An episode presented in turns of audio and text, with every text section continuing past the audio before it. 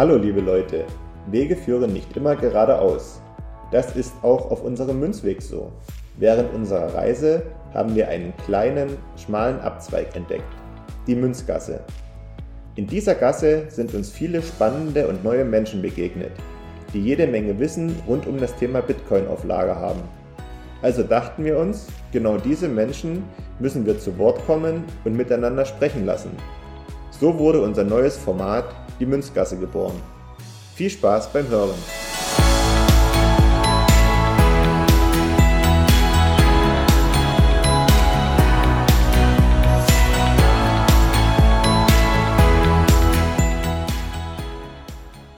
Hallo und herzlich willkommen zu unserer achten Folge mittlerweile schon der Münzgasse. Und ich darf mal wieder recht herzlich den Rudi begrüßen. Hallo Rudi. Hi, ja, freue mich, dass ich wieder da sein darf. Ja, Und ich, ja, ja, ich freue mich und ähm, unsere Münzgasse wird irgendwie nicht so richtig äh, benutzt, wie wir sie uns vorstellen. Deswegen habe ich mir überlegt, gehe ich doch einfach meinen Weg bei Bitcoin weiter in der Münzgasse, gehe in die Themen tiefer rein und äh, ich, wie ich finde, bist du da der beste Gast aktuell für mich, weil ich aktuell sehr viel mich mit der österreichischen Schule auseinandersetze. Und unsere letzte Folge ist ja auch schon sehr, sehr gut bei unseren Hörern angekommen. Äh, gern noch mal reinhören in die Münzgasse 7. Und wir wollen heute so ein bisschen ja, das Thema fortführen, ähm, wobei wir da ein bisschen ursprünglicher auch noch mal auf die österreichische Schule eingehen. Und du weißt das ja alles. Wir haben uns jetzt auch schon ein, zwei Mal getroffen und ein bisschen philosophiert über verschiedene Themen. Und ich möchte noch mal mit dir jetzt sozusagen so die Denkweise der Österreicher ähm, beleuchten und vor allen Dingen auf ja, so diesen, dieses Schlagwort Wert eingehen, weil dieser Wert, der sehr oft besprochen wird, der hat ja bei vielen Ökonomen der heutigen Zeit noch nicht so richtig Eingang gefunden, wie ich finde, wie eine logische Herangehensweise ist. Deswegen wollte ich dich direkt fragen, ähm, ja, wie ist denn die Denkweise der Österreicher? Ja, also erstmal freut es mich natürlich, dass ich schon so eine Konnotation von Kompetenz hervorrufe, obwohl ich auch noch ganz am Anfang stehe und das, was ich sage, auch kein, keine, kein objektiv, äh, kein objektiv, keine objektive Wahrheit ist.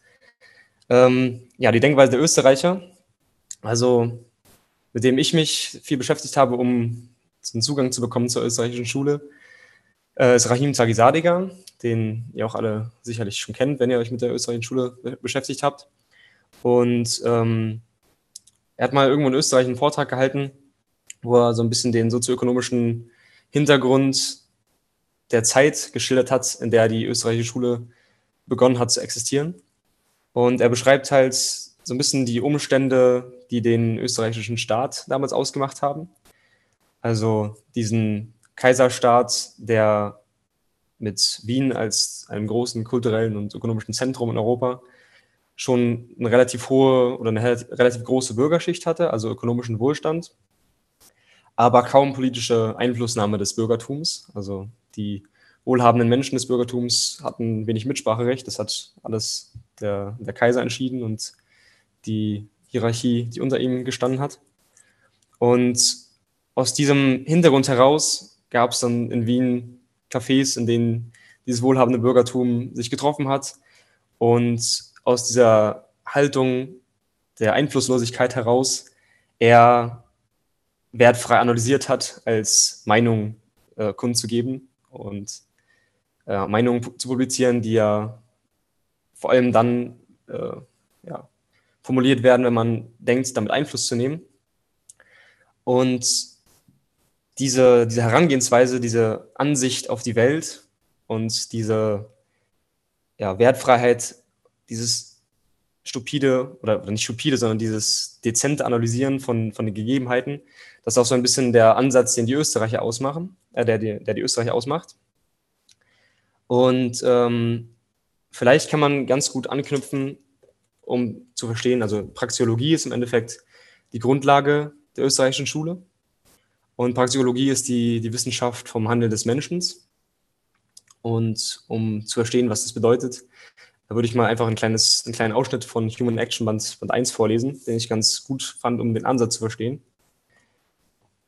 Menschliches Handeln ist notwendigerweise immer vernünftig. Der Ausdruck rationales Handeln ist mithin pleonastisch und daher abzulehnen. Die Begriffe rational und irrational sind unangemessen und bedeutungslos, wenn sie auf die Endziele der Handlung angewendet werden. Das Endziel der Handlung ist immer die Befriedigung einiger Wünsche des, Menschen, des handelnden Menschen. Da niemand in der Lage ist, seine eigenen Werturteile an die Stelle derjenigen des handelnden Individuums zu setzen, ist es sinnlos, über die Ziele und Wünsche anderer Menschen zu urteilen. Kein Mensch ist befähigt zu erklären, was einen anderen Menschen glücklicher oder weniger unzufrieden machen würde. Der Kritiker sagt uns entweder, was er glaubt anzustreben, wenn er an die Stelle seines Mitmenschen treten würde, oder er erklärt in diktatorischer Arroganz, indem er den Willen und die Wünsche seines Mitmenschen unbekümmert beiseite schiebt, welcher Zustand dieses anderen Menschen für ihn, den Kritiker selbst, besser wäre. Und ich finde, das verdeutlicht den Ansatz ziemlich gut. Also die Praxeologie untersucht die Mittel und nicht die Ziele.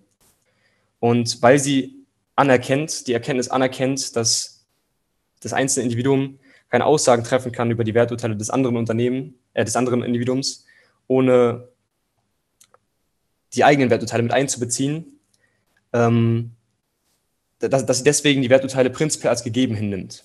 Und unter dieser Annahme, dass die prinzipiell gegeben sind, beginnt dann das Analysieren der Mittel zur Erreichung von den Werturteilen, die der Mensch für sich fällt, das Individuum für sich fällt. Und Mises sagt, dass daraus auch die, also aus diesem subjektivistischen Ansatz, auch die Objektivität der Praxeologie entspringt. Also ihre Methode ist objektiv aufgrund der Subjektivität, die sie als grundlegende Prämisse anerkennt.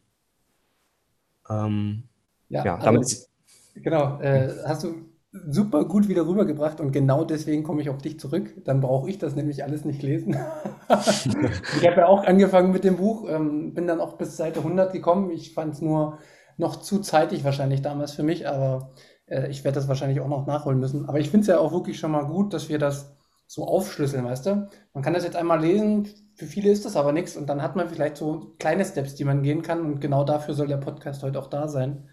Ähm, und was nochmal ganz wichtig ist und was mich auch total fasziniert und abgeholt hat bei den österreichischen, ja, bei der österreichischen Denkschule sozusagen, ist so dieses, dieser Versuch zumindest, einen möglichst objektiven Standpunkt zu bekommen.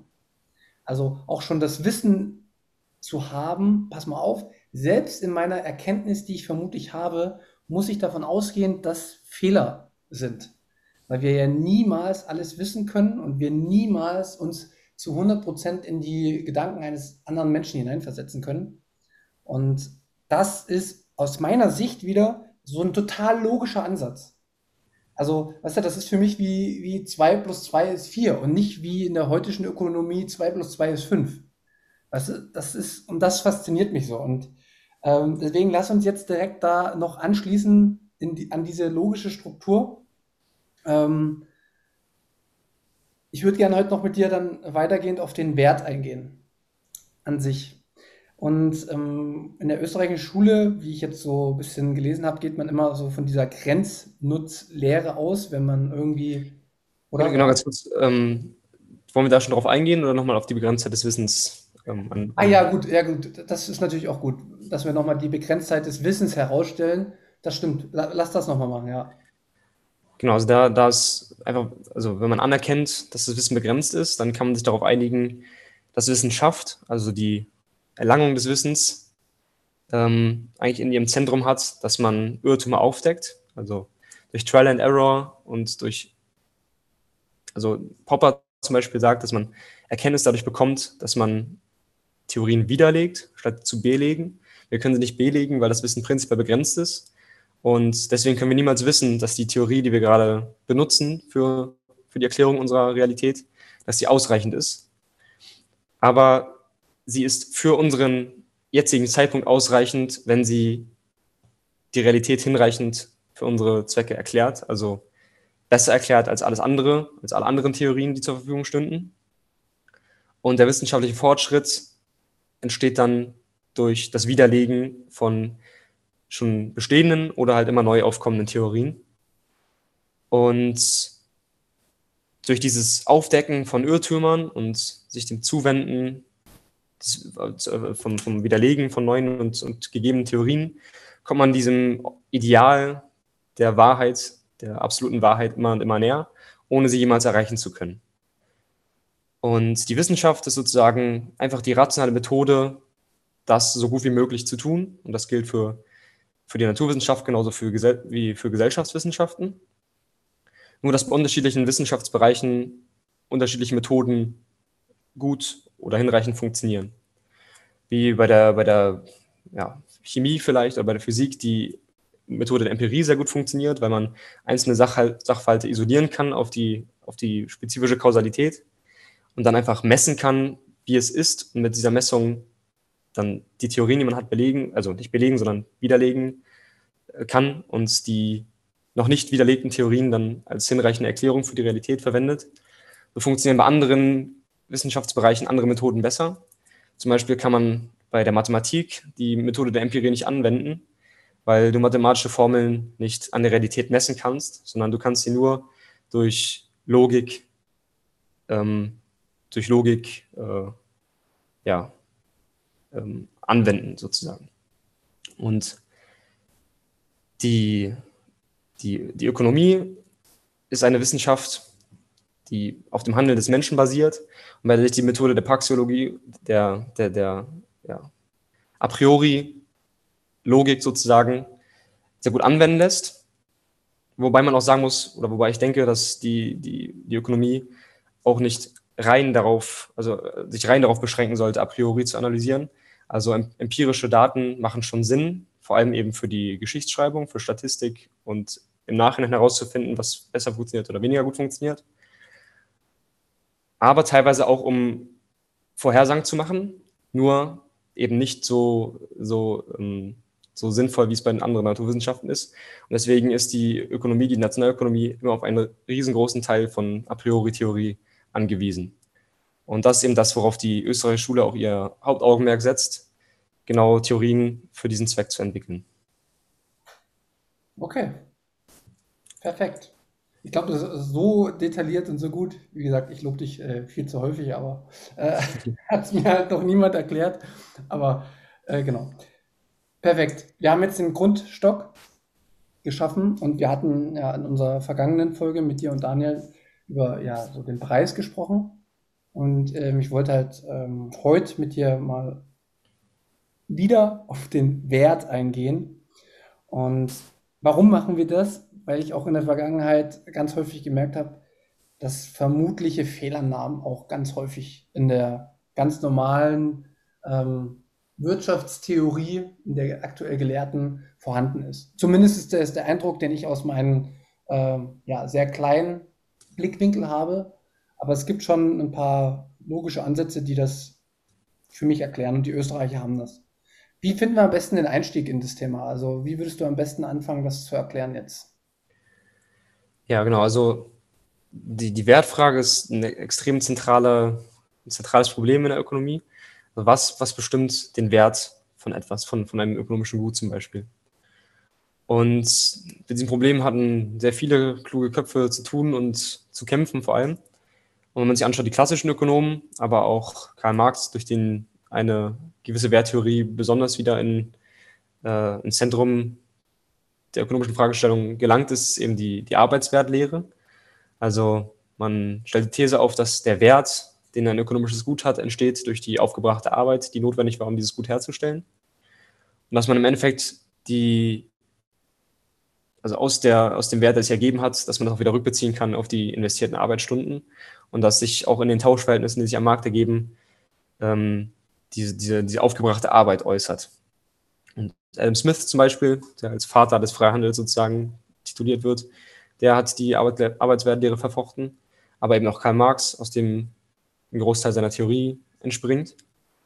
Und relativ schnell stößt man auf Probleme mit dieser Theorie, die durch die Arbeitsweltlehre nicht erklärt werden können. Und ein wesentliches Problem oder ein, ein, ein Paradox, was exemplarisch ist, um das, äh, um das Problem sich zu verdeutlichen, ist das äh, klassische Wertparadoxon, warum ein Diamant am Markt einen viel, viel höheren Preis hat als Wasser. Also Wasser hat ja offenkundig für Menschen eine große Verwendung. Wir alle brauchen Wasser zum, zum Trinken, zum Reinigen, für alle möglichen Dinge brauchen wir Wasser und jeder Mensch braucht das. Das ist ein Grundbedürfnis, was jeder Mensch hat. Und ein Diamant hat vermeintlich keinen Wert aus Sicht vieler Menschen. Oder Wert ist mir vielleicht, äh, führt schon wieder zu Unschlüssigkeiten. Er hat kaum Verwendung sozusagen. Und wie kann es dann sein, dass dieser Diamant, der kaum Verwendung hat, so viel, viel teurer ist als das Wasser, was für 8 Milliarden Menschen täglich verwendet werden muss? Und die Österreicher verwenden, um dieses Wertparadoxon aufzulösen, einen subjektivistischen Ansatz, bei dem dann die Grenzbetrachtung eine große Rolle spielt.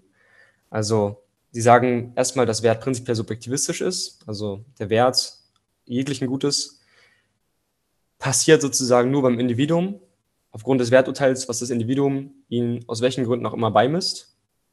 Und das, was sich, also die aufsummierte Wertschätzung von allen für die Betrachtung der Bedürfnisse, die noch befriedigt werden müssen. Das ist dann wesentlich dafür, was sich äh, im Preis inkarniert, sozusagen, was sich im Preis dann äußert auf dem Markt. Also die Grenzbetrachtung ist wesentlich. Es geht nicht darum zu sagen, dass acht Milliarden Menschen dieses Bedürfnis haben und es erfüllen müssen und weniger Menschen haben das Bedürfnis nach einem Diamanten und dann ergibt es daraus irgendwie der Preis. Genau da entsteht das Paradox sondern es geht um die Grenzbetrachtung. Wir haben gewisse Bedürfnisse schon erfüllt und das, was sich ökonomisch abspielt auf dem Markt, die ökonomische Handlung, also das, was zum Handeln im Endeffekt führt, ist die Bedürfnisbefriedigung, ähm, also das Erreichen von der Beseitigung von Unzufriedenheit. Und das ist auch das, was zentral ist für die ökonomische Handlung. Also, kann, ich ein, kann ich kurz einhaken? Ganz kurz, ein, ein, eine Phrase noch. Wir haben ähm, wir haben sozusagen schon getrunken, wir haben uns schon gereinigt und dann ist wesentlich für uns, dass wir jetzt noch den Diamanten haben wollen für was auch immer. Und dieses Delta von dann zu dann äußern wir auf dem Markt und daraus entsteht dann der Preis. Und deswegen sind Diamanten so teuer, weil die subjektive Wertschätzung einfach höher ist in dem Moment. Sorry, was willst du? Ja, ne, ich wollte einfach, ähm, weil ich kann das alles schon gedanklich super nachvollziehen, was du sagst, weil ich mich schon öfter damit beschäftigt habe und das immer mal wieder äh, gelesen habe. Kannst du das mal für den Hörer ein einfaches Beispiel unterbringen? Zum Beispiel ähm, Bä äh, Bäcker. Ne? Bäcker sind doch ja. ein total gutes Beispiel, weil jeder geht zum Bäcker. Was bedeutet dieses, diese, diesen Grenznutzen einfach und logisch erklärt für uns im täglichen Gebrauch? Genau, also wir haben den Bäcker Lutze, den kennen wir ja alle schon. Und der Bäcker Lutze, der backt halt Brötchen und das kann er ziemlich gut und deswegen backt er ziemlich viele Brötchen. Und jetzt hat der Bäcker Lutze 1000 Brötchen gebacken. Und das erste Brötchen, was er backt, das ist für ihn sehr wichtig, weil er hat morgens Hunger und würde das Brötchen gerne essen. Und dieses Brötchen sorgt dafür, dass er keinen Hunger mehr hat. Deswegen ist ihm dieses Brötchen sehr wichtig. Weil er aber mehr Hunger hat als ein Brötchen, ist ihm das zweite Brötchen auch noch sehr wichtig. Schon etwas weniger, weil ein bisschen von seinem Hunger schon gestillt. Aber trotzdem schätzt er es noch sehr hochwert. Und je mehr Brötchen er aber backt, desto weniger wird die zu, also die äh, die weitere Wertschätzung für das weitere Brötchen, weil eben das Bedürfnis, äh, was entsteht und was befriedigt wird durch das äh, Essen von Brötchen, schon befriedigt, wird, äh, schon befriedigt ist zum großen Teil. Und der Grenznutzen, also der marginale Wert, dem, der aus einem Brötchen entsteht, der wird immer und immer weniger. Und deswegen, weil aber der Grenznutzen, den du vielleicht hast für das Brötchen, bei dir noch ziemlich hoch ist, weil du noch kein Brötchen hast, noch keins gebacken, noch keins gekauft hast, entsteht Potenzial für, für das Tauschen, für das Handeln. Und weil du eben etwas anderes produzieren kannst, gehst du dann zum Bäcker Lutze und gibst ihm meinetwegen ein, eine Kartoffel, die du angebaut hast, wo er noch einen ziemlich hohen Grenznutzen hat bei der ersten Kartoffel und du hast eben einen geringeren Grenznutzen und deswegen tauscht ihr.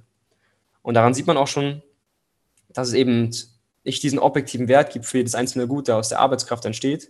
Weil wenn der objektive Wert total gleich wäre, würde die Handlung im Endeffekt nicht entstehen. Und die Handlung entsteht aus diesem Ungleichgewicht.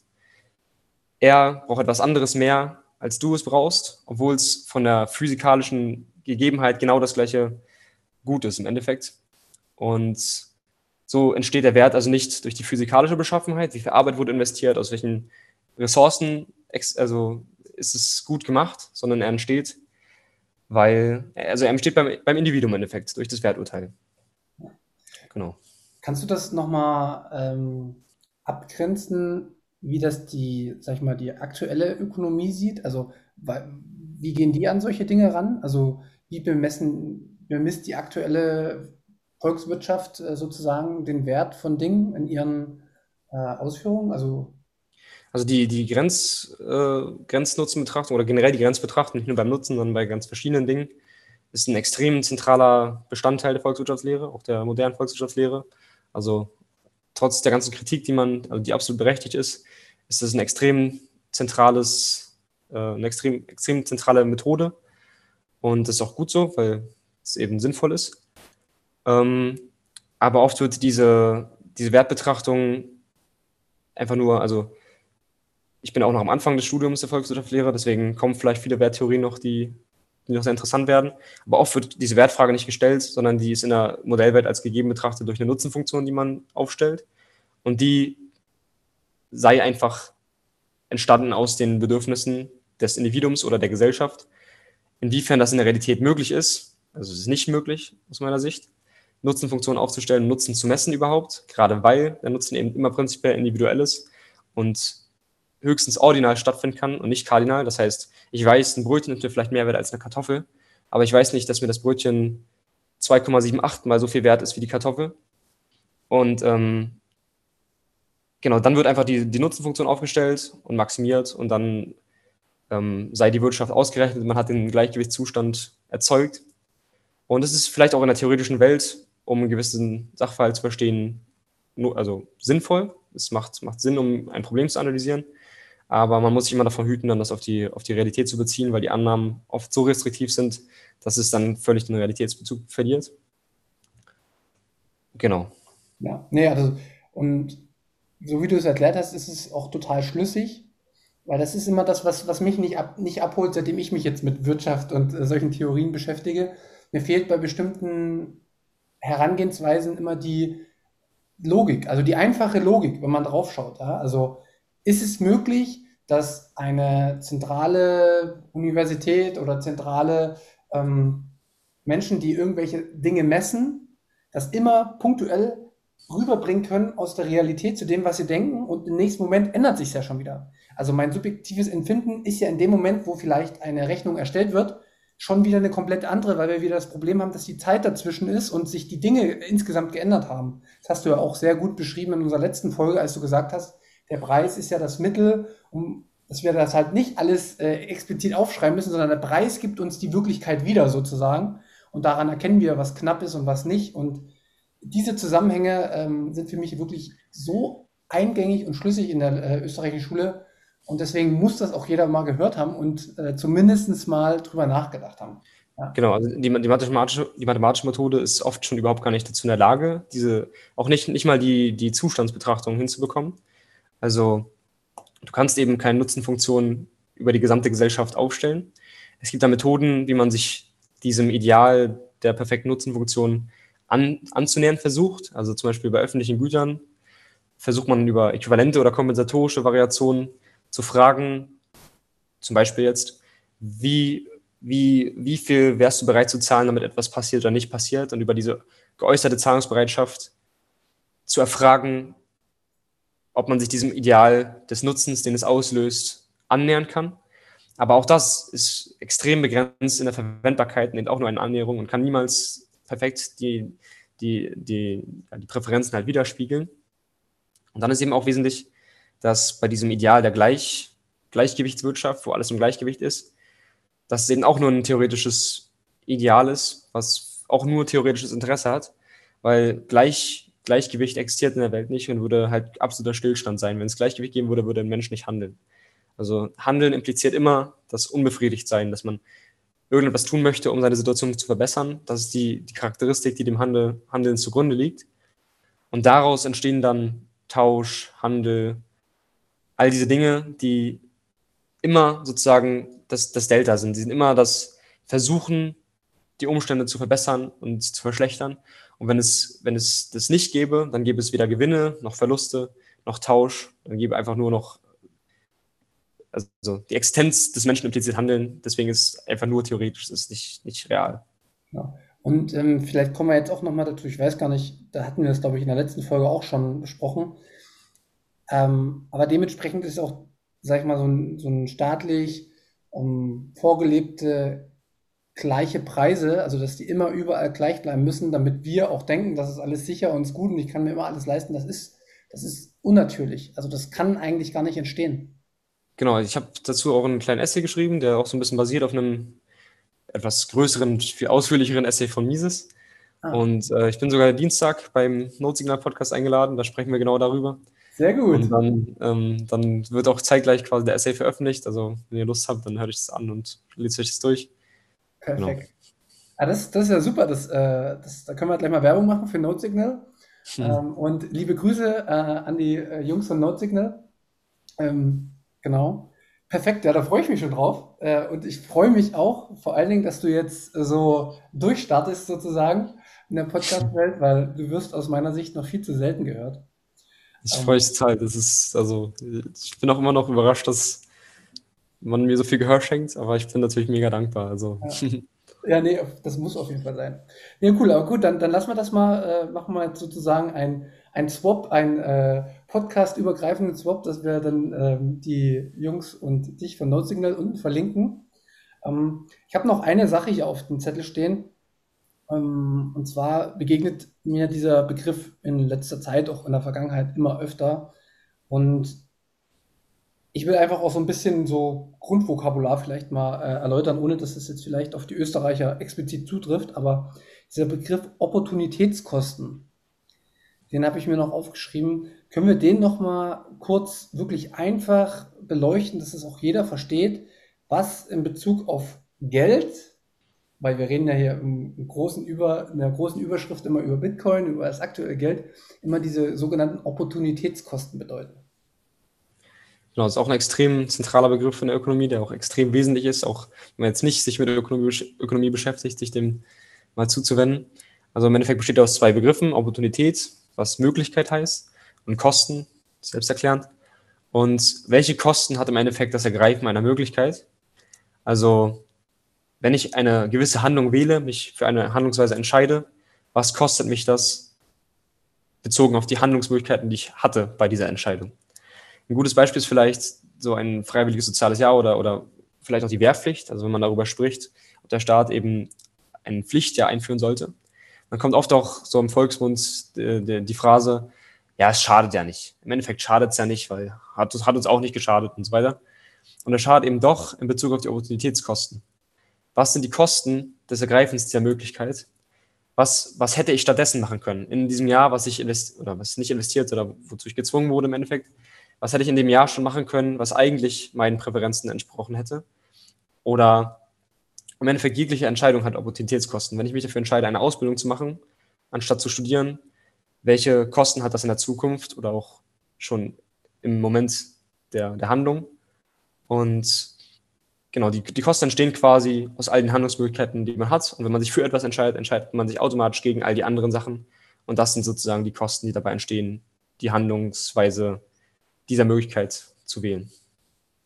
Genau, und da wir äh, einen Großteil unseres Handelns ähm, mittels äh, der Ausgabe von Geld sozusagen beeinflussen, spielt das natürlich in dem Bereich eine riesengroße Rolle, dass man sich sehr genau überlegen sollte, für was gibt man wirklich sein Geld aus und wie wird man im Endeffekt ja ein Stück weit auch unterbewusst getrieben oder nicht getrieben, bestimmte Dinge zu tun, weil die, ja, die Werthaltigkeit des Geldes nachlässt. Und da, da kommen wir dann natürlich wieder zu Folgethemen, die wir heute natürlich aber nicht mehr beleuchten. genau, also beim, beim Geld ist auch noch ein gutes Beispiel du, du kaufst etwas und die Opportunitätskosten in dem Moment all die anderen Güter, die du auch hättest kaufen können von diesem Geld. Und dann ist vielleicht auch sinnvoll mit der Betrachtungsweise ja, die Beschaffenheit des Geldes oder sowas wie Bitcoin mit einzubeziehen. Wenn man jetzt überlegt, dass Bitcoin potenziell, weil es technisch die Möglichkeiten hat und weil die Dynamik so ist, das Reservegeld der Welt werden könnte, welche Opportunitätskosten entstehen da bei jeder Konsumentscheidung? Also ich kaufe mir jetzt einen neuen Pullover zum Beispiel und die Opportunitätskosten rein bezogen auf das Finanzielle sind dann extrem hoch, weil die Investitionen in jenes Geld, was noch kaum bekannt ist global und was potenziell Reservegeld der Welt sein könnte, die, ähm, die, die Opportunitätskosten sind extrem hoch, weil die Adoptionsrendite ja noch extrem hoch ist. Also die 50 Euro, die man in den Pullover steckt, sind dann irgendwann gemessen nach heutiger Kaufkraft vielleicht 1000 Euro. Und dementsprechend sind die Opportunitätskosten dieses Konsums extrem hoch. Und wenn die, den Leuten das bewusst wäre, dann würden sie vielleicht auch anders konsumieren. Ja, genau. Aber auf diese ganzen Dinge ähm, gehen wir gerne auch nochmal in der nächsten Folge ein, weil ich habe schon mal gesagt, wir werden ähm, nicht nur diese Folge jetzt veröffentlichen, sondern es werden noch ein, zwei weitere Folgen. Ähm, bevor ich jetzt aber zu der Werbung für die nächste komme, hast du noch was, was du jetzt zu den, was wir uns vorgenommen haben, ja, bist du deine logischen Gedanken durch oder hast du noch mehr, was du auf jeden Fall mit reinbringen würdest, wenn wir jetzt in dem Themengebiet sind? Ähm, also für die Fragen bin ich eigentlich ganz zufrieden. Man kann natürlich immer noch tiefer reingehen und noch länger drüber reden. Aber so für die grundlegenden Dinge zu den Dingen, die wir uns jetzt vorgenommen hatten, äh, genau. ja, das passt. Genau, perfekt. Gut, dann kommen wir jetzt nämlich noch kurz zu, zu dem Ausblick, den ich noch geben möchte. Und zwar wollen wir nochmal ähm, in einer Folge nochmal so klassisch auf Sozialismus und Kapitalismus eingehen, äh, beziehungsweise auf ähm, Karl Marx, richtig? Genau, also vor allem auf Marxismus, die Lehre und vielleicht auch die Unschlüssigkeiten. Ja. Also, ja, ich, ich habe äh, vor kurzem Marxism Unmasked gelesen von, von Mises und daraus kann man sehr viel ziehen und ja, auf jeden Fall empfehlensreich. Ich glaube, es ist eine Vortragsreihe, die dann verschriftlicht wurde. Kann ich jedem ans, ans Herz lesen, legen, das zu lesen. Also sind knapp 100 Seiten mit relativ, also relativ simpel von der, von der äh, ja, sprachlichen, vom sprachlichen Anspruch. Also ist vielleicht auch ein guter Einstieg für viele, wenn man anfangen möchte mit Mises. Und da kann man einiges draus ziehen. Ja, genau. Dann werden wir darüber noch eine Folge machen. Und wir werden dann in unserer übernächsten Folge, wir schauen mal, wie sich das alles entwickelt, werden wir nochmal auf das äh, Regressionstheorem eingehen, richtig? Genau, da muss ich mich auch noch mehr mit beschäftigen, aber habe ich auf jeden Fall sehr viel Lust drauf. Weil, genau. ja, also können wir darüber reden dann. Aber wir hatten ja auch noch eigentlich überlegt, ob wir noch machen Anarchikapitalismus versus klassischen Liberalismus. Das kommt auch noch. Äh, weil das sind nämlich so meine Baustellen, an die, denen ich nie vorbeikomme und immer noch nicht gedanklich vorbeikomme, dass ich jetzt hier komplett unser gesamtes gesellschaftliches Leben über den Kopf äh, werfe und sage, äh, die pure Anarchie ist die Lösung. Da bin ich immer noch nicht überzeugt von. Es gibt aber diese Stimmen in Bitcoiner-Bereichen und ähm, da wollen wir aber auch mal aus dem logischen Blickwinkel drauf eingehen. Genau. Aber da werden wir uns dann auch natürlich noch einen Gast besorgen, der genau diese Meinung vertritt, weil ich ich möchte, ich möchte ähnlich wie die Österreicher in der Bar mich einfach hinsetzen, zuhören und meine eigenen Schlüsse draus ziehen und schauen, wer hat für mich die, Logi also die logischen und nachvollziehbarsten äh, Verknüpfungen oder beziehungsweise Gedanken. Ja. Wie die Zukunft aussieht, das wissen wir ja eh alle nicht. Cool, nee, ja. aber dann haben wir äh, schon mal einen Ausblick gegeben, wohin es noch gehen soll. Ja, Gibt es noch äh, von deiner Seite irgendwas, was du bewerben möchtest? Wir hatten jetzt äh, deinen Podcast bei NoteSignal äh, beworben. Sonst noch? Bist du sonst noch irgendwo aktiv? Ja, folg mir auf Twitter gerne. Also ab und zu poste ich mal ein paar coole Zitate oder auch nur ein bisschen Quatsch oder frage irgendwas. Und da könnt ihr mir gerne folgen. Da wäre ich sehr dankbar für. Genau, das werden wir auch unten drunter wieder verlinken, wie in der letzten Folge.